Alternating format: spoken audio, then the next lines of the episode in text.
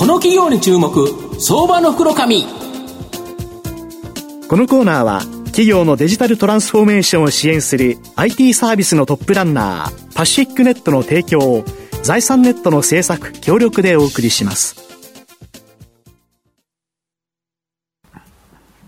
ここからは相場の福の神財産ネット企業調査部長藤本信之さんとともにお送りします。藤本さんこんにちは毎度、相場の福の神こと藤本でございます。よろしくお願いします。ますなんかマーケット心折れる展開が続いてますが、すね、まあ日銀法期待で少し戻しているということですけど、ねはい、まあここから期待できる銘柄、えー、紹介したいなというふうに思います。今日ご紹介させていただきますのが、証券コード2986東証グロース上場 LA ホールディングス代表取締役社長の脇田栄一さんにお越しいただいています。脇田社長、よろしくお願いします。よろしくお願いします。お願いします。LA ホールディングスは東証グロースに上場しており、現在株価1984円、1単位20万円弱で買えます。東京都港区の JR 浜松町駅近くに本社がある新築不動産販売や再生不動産販売、また不動産賃貸の3つの事業をバランスよく行っている不動産関連企業の株を持つ持ち株会社になります。まあ、御社、あの、不動産賃貸では、およそ99億円のですね、資産を持っているということなんですけど、はい、どんな不動産を保有されてるんですか？はい。あのー、現在、総資産は400億、はい、ございます。うん、まあ、その中で今、あのー、いただきましたように、えー、固定資産がまあ約100億弱と、はい、おそのうちですね、実は53%がヘルスケア施設になります。ヘルスケアってどんなものですか？はい。あのー、老人ホームとかですね、はい。はい、えー、また最近あの終末期のホスピス、はい、それからまあ、あのー、高齢者専用住宅と、うん、こういったカテゴリーになります。うんこれってやっぱり需要が今後伸びていっちゃいますよね、高齢化するんだから。そうですね。あのやはりその需要と供給でいきますと、うん、えー、現在需要の方が大きいと、うん、で、当然地域格差もあるんですけれども、うん、まあ、まだまだこれから需要については底堅いと、このように見ております。だからこういうものをもっと追加していくという感じですか？はい、そうですね。その他はどんなものをお持ちなんですか？はい。あのー、現在、えっ、ー、と、全体でですね、えー、物件数でいきますと33物件になります。で、先ほど、えー、過半がヘルスケアと申し上げましたが、えー、それ以外ですと、まあ、えっ、ー、と、住宅、うん、オフィス、うん、それから商業施設、うん、それからまた土地だけを貸しているというものも含めて、まあ、あの半分についてはバランスよく保有しております、なるほど、だここは安定収益、その例えばホスピスとか、その高齢者住宅って、どれぐらいの期間で貸すんですか、はい。あのヘルスケアにつきましては、うん、えー、基本30年間の年間、えー、長期、えー、固定という形になります、うん。うん、そしたら安定しますよね、収益が。はい、あのー、本当にテナントさんによってはですね、うんうん、えー、国債と同程度の、安定感があるというような賃貸借契約になっております。だこの賃貸不動産収入が、この安定的なストック型収益で、LA ホールディングスの業績を下支えするということですか？はいあの現在ですね、うん、えー、年間売上でまあ10億弱という状況になっております。うんえー、やはりあの昨年、えー、一昨年のようなですね、あのコロナのような状況になったときに、仮にあの事業活動が一時的に停止したときもですね、可能性はありますよね。あの収益の非常に底支えになると、このようなポートフォリオになっているかと思います。なるほど。で、新築不動産、これ再生不動産というのも、他社に比較してかなりですね、高い収益力があるということなんですけど、こんどんな物件取り扱ってるんですか？はい。あの私どもは代名詞のあの再生不動産につきましては、うん、あのエリアにつきましては、都心3区に、はい、えー、特化しております。港区とか、はい、そうですね。区とか、はい、で、ね、その中でも、えー、私どもはあの、まあ、ミリオンシリーズということで、はい、まあ、オークションをシリーズ化しておりまして、うんうんえー、100から300ということで、うん、えー、1億円台から3億円台というものを中心とした、うん、えー、リノベーションマンションを扱っております。これ、1個が3億円ですか？はい、あのー、1個が3億円でございます。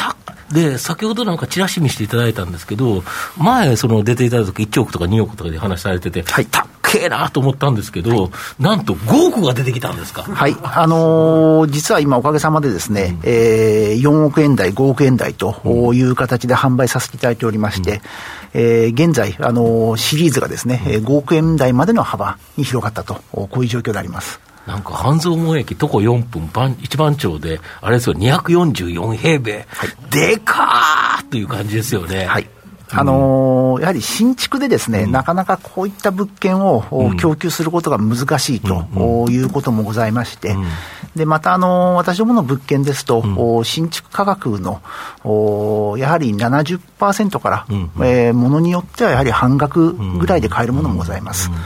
まあ、そういったところで、立地と、うん、広さというところで、ご評価いただいております。うん、なるほど。で、今年2月には投資会社と組んで、このファンドを蘇生ということなんですけど、何に投資するファンド、またこの狙い、教えていただきたいんですが。はい。あの、やはり私どももですね、えー、グロス市場の中でも30年という、やはり、えー、経過をし、経経過しております。うん、まあ、その中でやはり新たな、えー、事業収益の幅を持たせていこうということで、えー、ターゲットとしましてはですね、す、で、に上場準備中の企業、はい、えー、また上場までの期間の、まあ、短い、まあ、企業に投資していくと。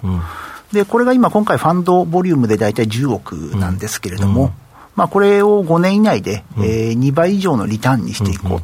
ということで、まあ、本業以外にこういったことでまた、えー、視点を広げていこうと、こんな戦略でございます。なるほど。あと、先週13日に今期2022年12月期の第四案決算、これを発表、経常利益の通期に対する進捗率がちょっと1%とですね、まあ、低くて、あのー、直近なんか株価が大きく下落しちゃったとい。う形なんですけど、はい、ぶっちゃけ大丈夫ですか？はい。あの、私どもですね、はい、えー、まあ、現在、総資産、まあ、400億と申し上げました。はい、えー、まあ、今期の売上も200億ということなんですが、うん、あの、やはりまだまだグロースの企業でございます。うん。あの業績がですね、私も土地を買って、うん、えー、建物を建築して、うん、で、使用収益が始まって売却するというビジネスモデルなんですね。で、これはあの収益不動産開発についてです。で、そうしますと、えー、おしなべて毎月のようにですね、えー、竣工していくと。いうのがですね、まあこれ、縦売りとかであれば、えー、可能だと思うんですけれども、やはりビジネスサイクルが、えー、1年半から長いものであると3年ということはですね、まあ、着工した段階で竣工時期決まっちゃうんですね。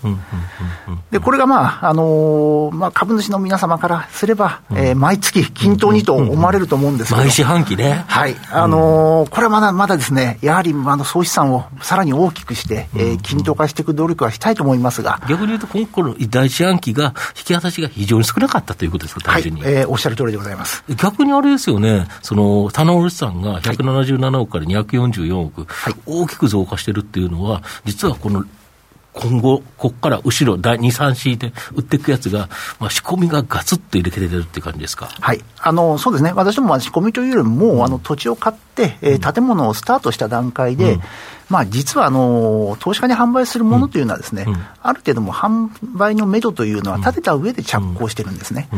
で、まあ、あくまでもその私どもの事業計画に基づいて進めておりますので、うん、まあ、この四半期ごとのばらつきというのは、うん、まあ、あの、多少ご容赦いただきたいと、こんな状況でございます。なるほど。御社の今後の成長を引っ張るもの、改めて教えていただきたいんですが。はい。あのやはり一番はですね、えー、弊社の経営の安定度、そこ、そそざ、えー、底支えの、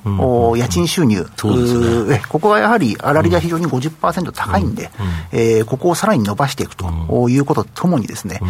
はり収益不動産開発につきましては、はい、ワンロット20億以上というターゲットを絞っておりますので、で、ここが非常にコンペティターが、えー、供給者サイドおりませんので、うん、えー、ここをさらに進行していきたいと。で、それに基づいてやはり早期に、えー、そうしたまずは500億を達成していこうと、うん、このように考えております。あのちょっともしかすると本筋からは違うかもしれませんけど、去年のニュースリリースなんか見ると、カンボジアの現地法人であの高級なコンドミニアムの販売なんかも手掛けられる、少しこう海外にも目を向けられているのかどうか、このあたりはいかがでしょうか、はい。あのー、この海外事業につきましては、これ、あのー、始めたのはまあだいぶ前なんですけれども、ね、はい、あのおかげさまでですね、えー、昨年の暮れ、竣工しまして、はい、でまあ、このコロナ禍なんですけれども、今、あのー、適宜引き渡しを行っている状況でございます。はい。でまあ、次のプロジェクトにつきましては、まあ、当然今、環境要因もございますので、はいまあ、いろいろなことを勘案しながら、えー、進めていきたいと、うん、こんな状況でございます。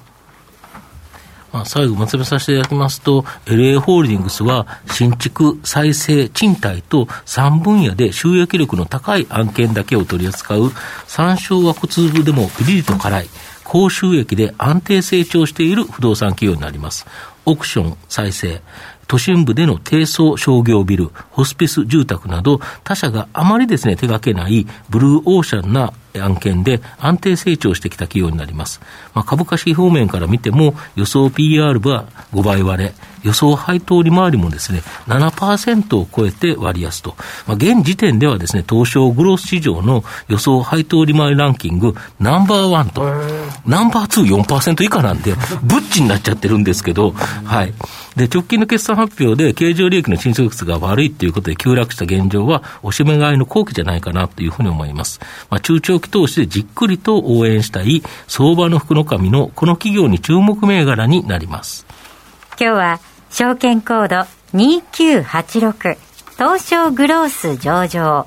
LA ホールディングス